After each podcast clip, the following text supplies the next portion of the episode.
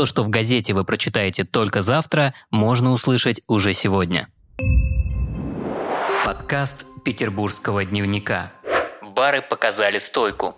Небольшие авторские бары, столь милые сердцу обычного петербуржца, больше не находятся под угрозой закрытия. Депутаты городского парламента переписали так называемый закон о наливайках. Теперь с 1 января 2021 года закроются лишь те питейные заведения, площадь торгового зала в которых меньше 20 квадратных метров. Петербургский минимум 50 квадратных метров оставят только для заведений, расположенных в домах массовых серий – хрущевках, панельных домах, кораблях. По новым правилам бары начнут работать с 1 января 2020 2022 года, то есть на год позже, чем планировалось раньше. Из-за закона закрытия, по оценке председателя Петербургского отделения деловой России Дмитрия Панова, ожидало около 150 баров в центре, в которых работают 2000 человек. Губернатор Александр Беглов поручил создать рабочую группу в парламенте, которая бы вывела из-под запрета авторские бары при условии, что они не мешают жителям домов. Что и было сделано. А вот от борьбы с массовым алкоголизмом депутаты не отказались. Теперь они планируют установить минимальную цену на алкоголь в барах, что, конечно, может больно ударить по кошельку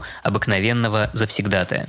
Навели форты. В форту император Александр I, второе название которого «Чумный», появится экспозиция, посвященная коронавирусу, что логично. В 19 веке туда отвозили тех, кто заболел опасной инфекцией и изолировали их от общества. Теперь же после реконструкции собираются открыть музей, в котором расскажут о влиянии на человека бактерий и вирусов. Но это еще не все. Там появится также отель. А вообще кронштадтские форты в ближайшее время ждет серьезная реконструкция. Их исторический облик обязательно сохранят, зато проведут современные коммуникации коммуникации, воду и свет. Внутри появятся креативные пространства с галереями, детскими площадками и местами для фестивалей. Проблему доступа к фортам также решат. Сейчас даже обсуждается идея строительства канатной дороги, которая свяжет форты и Кронштадт. Рассматривается два варианта проекта. Правда, пока что подвозить людей будут современные суда на воздушной подушке.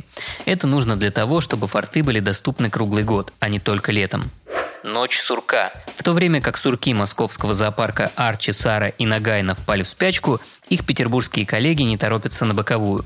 Как объяснили петербургскому дневнику в пресс-службе Ленинградского зоопарка, когда сурки уходят на зимние каникулы, зависит от температуры. Наши сурки оказались более холодостойкими и в спячку еще не впали. Сейчас пара сурков и Жорик и Августина, а также самочка Отрада стали реже показываться из своего домика. В зоопарке объясняют, что это постепенный процесс. Сначала сурки реже выходят из своего домика, едят при этом все реже и реже. И вот когда домик будет забит сеном и в течение недели сурки не будут выходить, значит они уже спят.